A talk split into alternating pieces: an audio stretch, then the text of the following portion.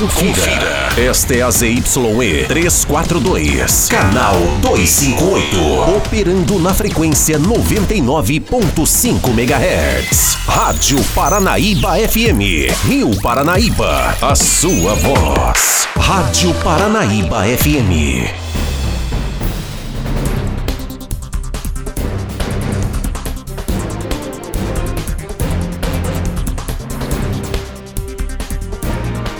Olá para você, boa tarde. Hoje, quinta-feira, 14 de julho de 2022, está no ar mais um Panorama da Notícia, atualizando que é informação em toda a região para você neste momento. Eu sou Gilberto Martins e a partir de agora eu te passo companhia aqui na sua Rádio Paranaíba.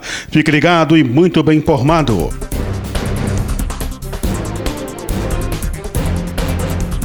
Criança de um ano morre em Patos de Minas com leishmaniose. Mais de 20 hectares de áreas são queimados durante incêndio na noite desta quarta-feira em Patos de Minas. A adolescente morre após receber descarga elétrica do portão de casa de vizinho em Tupaciguara. E ainda, CPF e CNPJ deverão constar nas encomendas enviadas pelos Correios. Isso e muito mais, a partir de agora no seu Panorama da Notícia.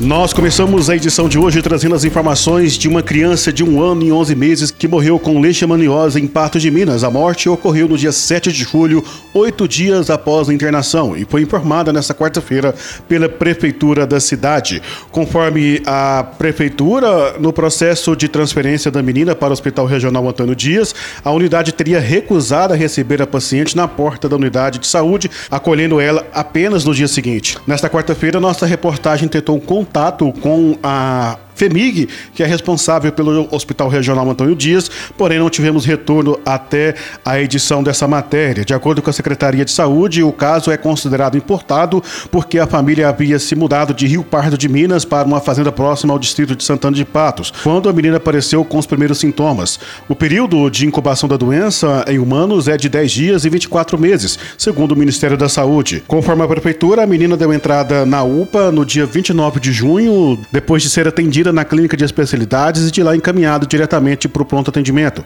Na unidade de saúde foi realizado exame para confirmar a suspeita da doença. Com a necessidade de urgência de transfusão de sangue, a UPA solicitou via suspácio e também por contato telefônico na central de regulamento a transferência da criança para o Hospital Regional Antônio Dias. Conforme a Secretaria de Saúde, a solicitação foi feita por vaga zero, ou seja, de urgência. Porém, sobre a alegação de não ter leitos na pediatria, o pedido foi negado, dando previsão de recebimento para o dia seguinte, na sexta-feira, dia 1 de julho. A tentativa de transferência da paciente ocorreu acompanhada da médica da UPA, porém, na porta da unidade de saúde do Hospital Regional, ela não foi recebida. Na ocasião, diante da gravidade da situação e risco eminente da morte da criança, a Prefeitura de Patos de Minas fez um boletim de ocorrência, assim que a equipe da UPA retornou com a criança para a unidade.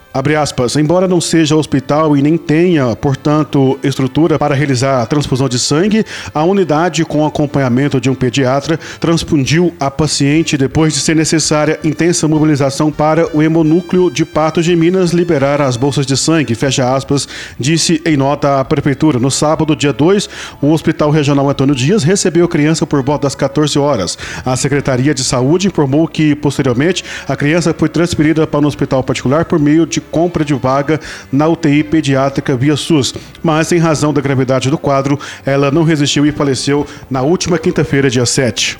Ainda falando de Patos de Minas, o Corpo de Bombeiros atendeu uma ocorrência de incêndio de grandes proporções na noite desta quarta-feira em Patos de Minas.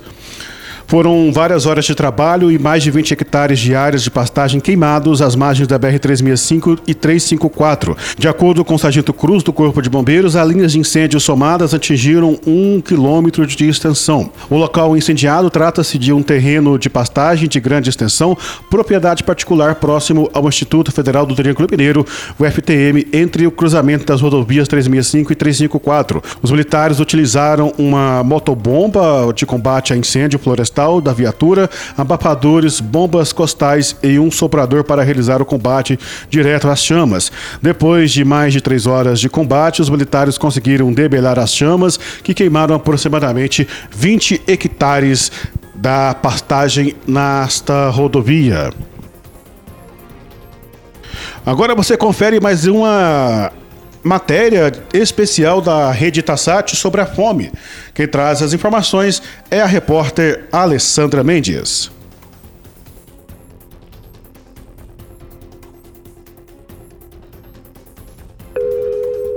Quem tem o que comer nunca vai entender de fato o que se passa com as pessoas que estão de barriga vazia. As dores, as privações, o desespero, a fome. Quem viveu isso na pele sabe bem do que se trata. Por isso, as palavras escritas por Carolina Maria de Jesus marcam tanto desde a década de 1950. Quando eu encontro algo no lixo que eu posso comer, eu como. Eu não tenho coragem de suicidar-me e não posso morrer de fome. Até o feijão nos esqueceu. A fome leva a extremos e isso não mudou, mesmo tantos anos depois. Às vezes um amigo próximo, um vizinho que aparentemente, né, não tem tanta necessidade, quando ele chega para você, que é o caso dessa senhora, aparentemente ela chegava até bem arrumada, bem vestida, né, trabalha assim é, é, informalmente próximo aqui do, do entorno, é, você imagina, né, essa pessoa não precisa. Só que a pessoa tentou um suicídio devido à dificuldade financeira, não ter o que alimentar em casa. Então, às vezes, a fome, a miséria está do nosso lado, às vezes na nossa família, e passa despercebido. A gente tem que estar tá atento a esses detalhes. E você tem estado atento aos detalhes? Casos assim acontecem sim e ao nosso lado. Essa que você ouviu agora é a Silene de Fátima Silva Santos, professora e coordenadora da Associação Renascer, que fica em Contagem, na região metropolitana. A associação, criada há 20 anos para dar assistência para famílias com crianças portadoras de algum tipo de deficiência, acabou direcionada para uma demanda que cresceu, especialmente a partir da pandemia. O que era um reforço escolar passou a ser garantia de alimento e não apenas para as crianças. Começou, na verdade, com acompanhamento escolar, né? A gente tinha, tem o trabalho do acompanhamento escolar, e a gente percebia que as crianças que frequentavam acompanhamento escolar, além da dificuldade de aprendizagem, né, elas vinham também sem alimentação de casa.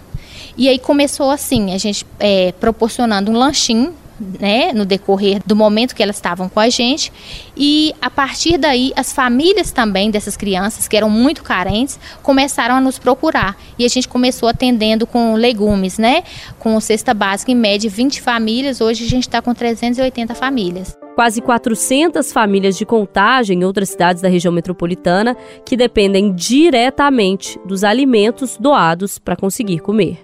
São famílias, né, que de, de classe baixa, baixa mesmo, que não tem formação nenhuma, de um contexto familiar totalmente conturbado, que pessoas desempregadas que com a pandemia se agravou muito a chegarem a passar fome, né? Fome que traz consequências importantes para adultos e principalmente crianças. E para explicar esses impactos, fomos atrás de uma especialista na área, a professora do Departamento de Nutrição da Escola de Enfermagem da UFMG, Milene Cristine Pessoa. A privação de alimentos ela pode ter consequências em todos os ciclos de vida, né? nas crianças, nos adolescentes, nos adultos, idosos, porque os alimentos eles fornecem nutrientes essenciais para o adequado funcionamento do nosso corpo. Mas é importante destacar que nas crianças a falta de alimentos ela pode causar um processo de desnutrição, pode causar anemia e outras carências nutricionais, dentre outros problemas. E isso pode comprometer o potencial de crescimento e desenvolvimento dessa criança além também de poder comprometer os aspectos cognitivos. E esse prejuízo cognitivo, ele seria mais um dos fatores que contribuem para a manutenção desse ciclo de pobreza, para dificultar o, o rompimento desse círculo vicioso. Então fica cada vez mais difícil para uma criança que passa fome, para uma criança que vive em uma situação de alta vulnerabilidade, romper esse círculo vicioso de pobreza e ter uma vida sem essas privações. E é justamente para evitar esses prejuízos que ONGs, associações, outras entidades e pessoas comuns se envolvem nessa causa de combate à fome. Esse é o desafio diário da Silene à frente da Associação Renascer para uma demanda que infelizmente só cresce, é preciso ter olhos atentos e coração aberto. Por mais que a gente, né, às vezes passa despercebido alguns detalhes, não tem como não se envolver, né? A gente se envolve emocionalmente e isso nos requer uma procura maior também de parceiros, né? À medida que a demanda, que a procura chega até a gente, a gente se obriga a correr atrás também de novos parceiros que, como eu te falei, a gente começou com 20 famílias, a gente tem 380 hoje. Não tem como uma família nos procurar e sair de mãos vazias. Mãos vazias, nesse caso, significam também barriga vazia. Por isso, se você quiser ajudar, basta ir na página do Instagram da Associação Renascer e entrar em contato. E você pode sempre procurar outra forma de ajudar, seja na sua rua, no seu bairro ou em outro local. A fome não escolhe o lugar, então mantenha os olhos atentos. Se tiver alguma dúvida sobre o que está vendo, lembre-se do que escreveu Carolina Maria de Jesus. A tontura da fome é pior do que a do álcool. A tontura do álcool nos impele a cantar mas a da fome nos faz tremer. Amanhã, na última reportagem dessa série, a gente discute algumas saídas para esse cenário de aumento gigantesco da fome aqui no Brasil. Com produção de Pablo Nogueira, repórter Alessandra Mendes.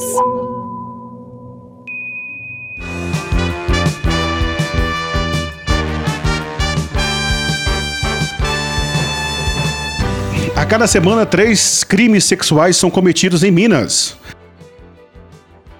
Cada semana, três crimes sexuais acontecem no serviço de saúde aqui em Minas, viu? Os dados são da Secretaria de Justiça e Segurança Pública do Estado, tipificados aí em três delitos. Quem detalha tudo pra gente é a delegada Renata Ribeiro, ela que é responsável pela divisão especializada dos crimes contra mulher, idoso, pessoas com deficiência e vítimas de intolerância aqui na delegacia da Avenida Barbacena, no hipercentro de Belo Horizonte. A gente tem uma média entre 140 a 194 quatro registros, né? É, 183 2019, 2021 194, mas a gente acredita que existe uma, uma subnotificação. É, eu acho que é importante que as pessoas se comprometam com essa causa. Então, se você presenciou uma colega de trabalho ou presenciou uma mulher em algum lugar sofrendo esse tipo de crime, se ofereça ali para poder ajudá-la a buscar ajuda, até mesmo para ser testemunha desse, desse tipo de crime. A, a atuação não só da vítima, mas de outras pessoas que também presenciaram para poder reportar esse crime auxilia muito na investigação. Dos estúdios da Rádio Itatiaia em Belo Horizonte, repórter Clever Ribeiro. Agências de viagem já percebem aumento no número de pacotes de viagem. Agências de viagens já estão percebendo aumento de 30 a 50% na procura por pacotes agora para julho, numa comparação com períodos de férias escolares de anos anteriores. E o a preferência deve chegar é disparadamente mais voltada para As informações do Rio de Janeiro com Diana Rocha. Carro, claro, Termina nessa quinta o prazo para o Revalida 2022. A Vamos a Brasília com o Jonathan Ferreira. Esta é a percepção apontada Imposto agora de pelo renda presidente está da VAR, cada que é vez mais perto dos mais pobres. De viagens Policial Gerais, conhecido como Alexandre Robocop Brandão. é preso pela Polícia Militar em Minas. alto, avião, Anvisa então, autoriza a. Coronavac para que subiu mais de Anvisa 50% autoriza Coronavac ano, para as crianças, os- mas imunizante precisa de autorização do Ministério da Saúde. Então, muita IBGE aponta que um em cada sete adolescentes sofreu algum tipo de violência sexual. excursões, Agora, é, as informações né? com E Edilene Lopes. resolveu até E no quadro no Memória Itatiaia de hoje, você relembra a cobertura da chegada da epidemia é, e de AIDS no Brasil. nas- na-. Marcelo Sena traz as informações da Assembleia Legislativa de Minas. Continuamos com Marcelo Sena, que traz as quando informações sobre as várias formas de e energia. quando, claro, tem Por aqui não tem mais tempo, eu volto amanhã com mais informações de Rio Paranaíba e estão toda a região. também. O nosso Nós panorama da notícia, da você que tem uma média conosco, nosso muito obrigado. Desejamos que você tenha um 920 excelente tarde, bom descanso semana. e até amanhã. Essa semana já estamos com 915 voos, quer dizer, isso é é praticamente 100% do que nós tínhamos antes. E quanto aos destinos mais queridinhos quando fora de Minas, ainda são o Nordeste, Sul da Bahia e o Litoral Capixaba. É, destinos como Lençóis Maranhenses, o Delta do Parnaíba, Jericoacoara, região ainda de Cabo Frio e Guarapari bastante procurada, e o sul da Bahia, região de Porto Seguro, Trancoso, Prado. Já de carro, tem muita gente animada a dar uma escapada para cachoeiras, hotéis fazenda e a tradicional Caldas Novas, em Goiás destinos como Caldas Novas, né, o Riquente, é, destinos como os parques é, nacionais também. No nosso caso aqui, o Parque Nacional da Serra do Cipó, é, o Parque do Ibitipoca, as regiões do sul de Minas, é, região do, do, turismo enogastronômico, né? as terras altas da Mantiqueira, a nossa região das cidades do Barroco, Tiradentes, é, Lavras Novas, Ouro Preto, Congonhas, esses destinos todos bastante procurados agora nas férias de julho. E sem contar para aquelas famílias com criança, né? os hotéis fazenda. Esse foi Alexandre Brandão, presidente da BAV, Associação Brasileira de Agências de Viagens, em Minas Gerais. Repórter Camila Campos. E no quadro Memória Itatiaia de hoje, você relembra a cobertura da chegada da epidemia de AIDS no Brasil. Memória Itatiaia. Memória Itatiaia. A epidemia de AIDS chega ao Brasil na década de 80 e até hoje não tem cura.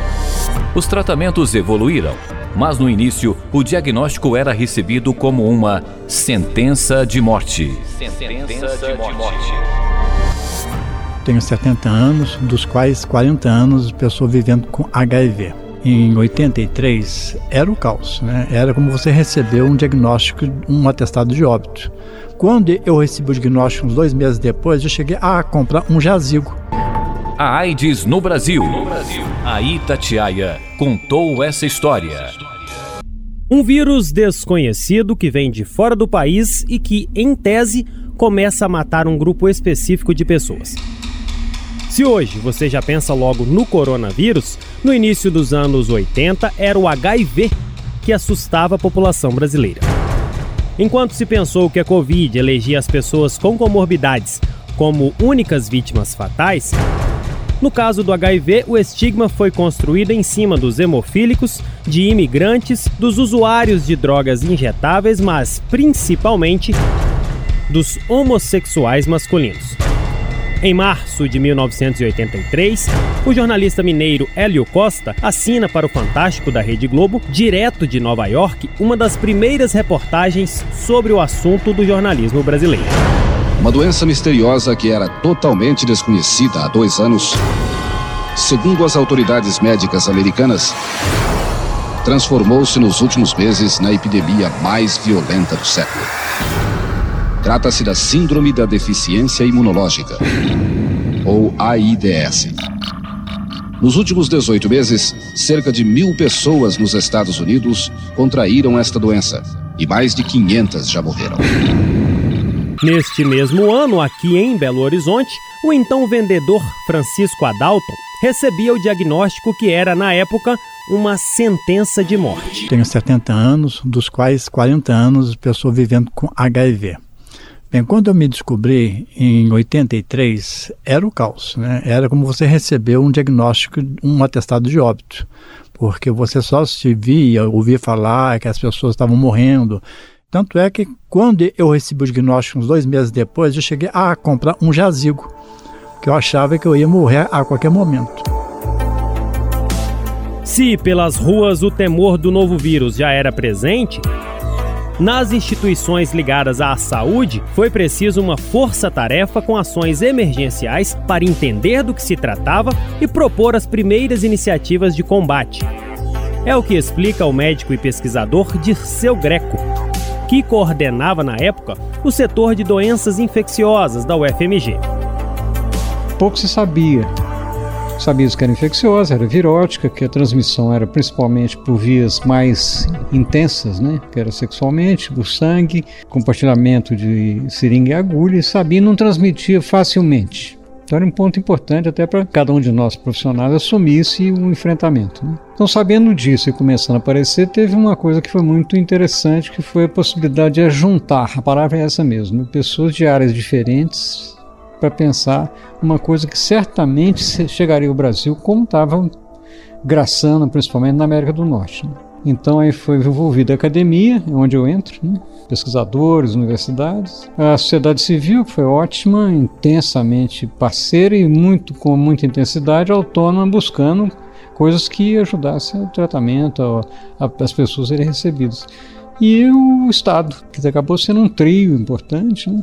Exatamente no final de 84, começo de 85, estabelece um programa nacional, chamava Programa Nacional de AIDS, era programa, e nesse programa é, estimula que os estados estabelecessem comissões interinstitucionais para o controle do HIV/AIDS. Depois de muitos anos de pesquisa, uma dose de esperança apareceu nos anos 90, com o surgimento de medicamentos capazes de controlar a infecção causada pelo HIV. Para isso, Para isso... foi fundamental a atuação do Sistema Único de Saúde, o SUS, como explica o Dr. Dirceu Greco. A partir daí, mudou completamente. E eu digo que apesar de já a estrutura de controle e enfrentamento da AIDS ter começado em 85, ela só se tornou realmente capilarizada o suficiente quando o SUS se estabeleceu. Sem o SUS não teria nada acontecido a partir daí. Mesmo assim, o preconceito e o medo da rejeição fizeram com que Francisco Adalton convivesse com o vírus por quase 20 anos sem dividir este fardo com ninguém.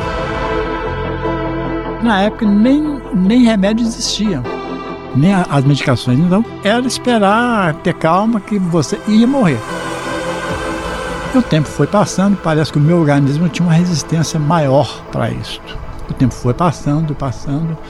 Eu sem contar isso para ninguém, né? Ficando só o fato comigo, aquilo que era pior ainda, que me corroía, eu não podia ter um, uma, uma ajuda, né? E o troço foi passando quando eu comecei, no, no, no, ano 2000, eu comecei a ter os primeiros sintomas. Uma sudorese, uma diarreia, comecei a, a emagrecer e, e foi cometido de uma pneumonia.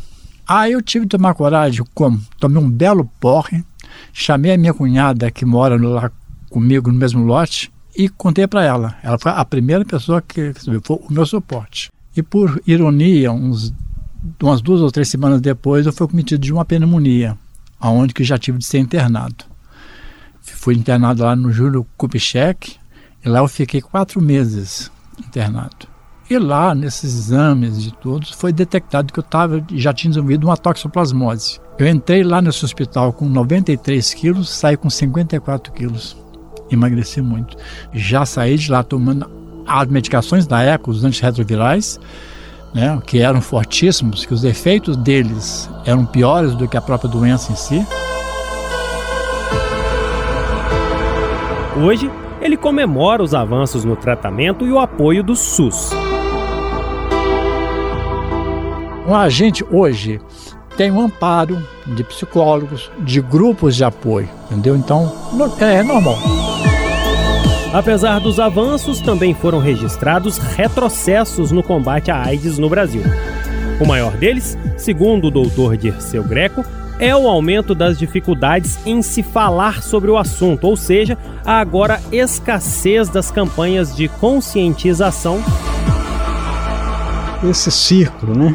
Nós tinha um preconceito, uma discriminação intensa, ela é lutada contra, aparece leis né, para não discriminação, mas começa a ter uma pressão aí da, do conservadorismo mundial que atinge no Brasil em 2010, 11 por aí, né? Uma pressão enorme para não se falar mais sobre sexualidade em escolas. É a época que as pessoas começam a descobrir. O mesmo é apontado por Francisco Adalto. Levar informações, levar é, aonde que está começando a educação nas escolas, Hoje você não pode dar uma palestra de prevenção na escola. Você não pode falar sobre sexo em escola. É questão de levar informações. Para combater males como a falta de informação e o preconceito, o suporte que faltou a Francisco quando recebeu o diagnóstico, hoje é oferecido por ele a outras pessoas que se descobrem portadoras do HIV. O SUS hoje nos dá um amparo muito grande eu me trato, eu sou um conselheiro de um posto de saúde lá onde eu moro, que eu recebo pessoas com diagnóstico também para a gente conversar, eu saliento. Viver é possível, agora não tem cura, entendeu? Então vamos nos prevenir. Ainda que pareça coisa do passado, nos últimos anos, o boletim epidemiológico de HIV/AIDS do Ministério da Saúde revela um aumento de 64,9% das infecções sexualmente transmissíveis entre jovens de 15 a 19 anos e de 74,8% para os de 20 a 24 anos, isso entre os anos de 2009 e 2019. Ficha Técnica 2022. Reportagem, produção, Marcelo Sena. Trabalhos técnicos, Sérgio Coelho. Supervisor de Operações, Judson Porto. Edição, Leonardo Leal. Coordenação, Fernanda Rodrigues. Direção de Jornalismo, Maria Cláudia Santos.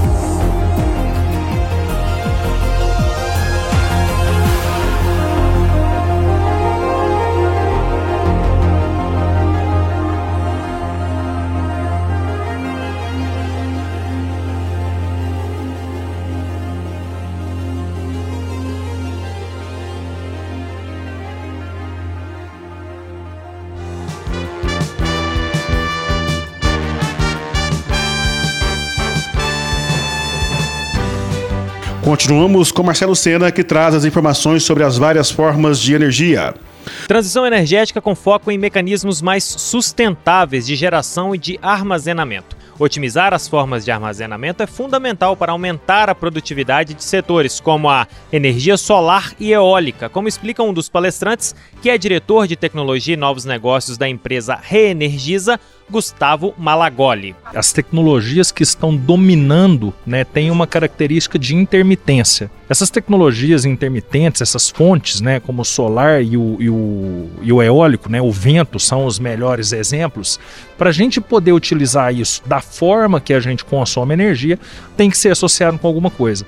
Essa alguma coisa se chama tecnologia de armazenamento. Né? Para quê? Para eu poder estocar durante o dia e utilizar durante a noite, né? Se eu tiver vento, eu posso simplesmente complementar, mas para eu poder casar consumo com geração, é extremamente necessário você ter um elemento que consiga responder a qualquer sinal, seja de geração, seja de consumo. Esse elemento são as baterias.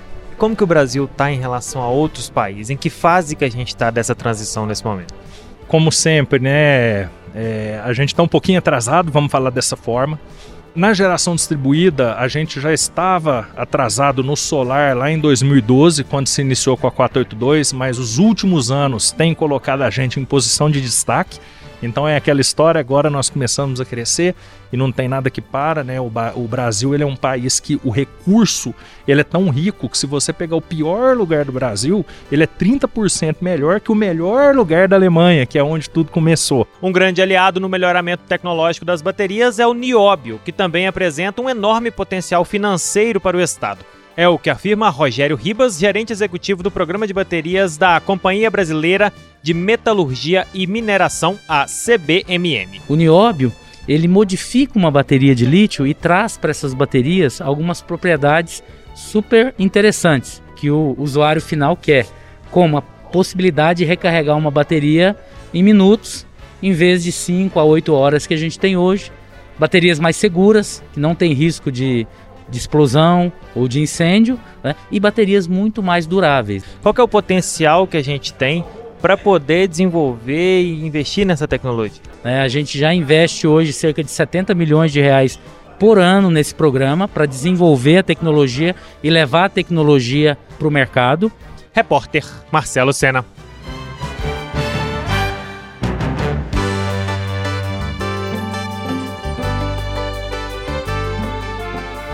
Por aqui não tenho mais tempo, eu volto amanhã com mais informações de Rio Paranaíba e toda a região. O nosso panorama da notícia. A você que tem brigado conosco, nosso muito obrigado. Desejamos que você tenha uma excelente tarde, bom descanso e até amanhã.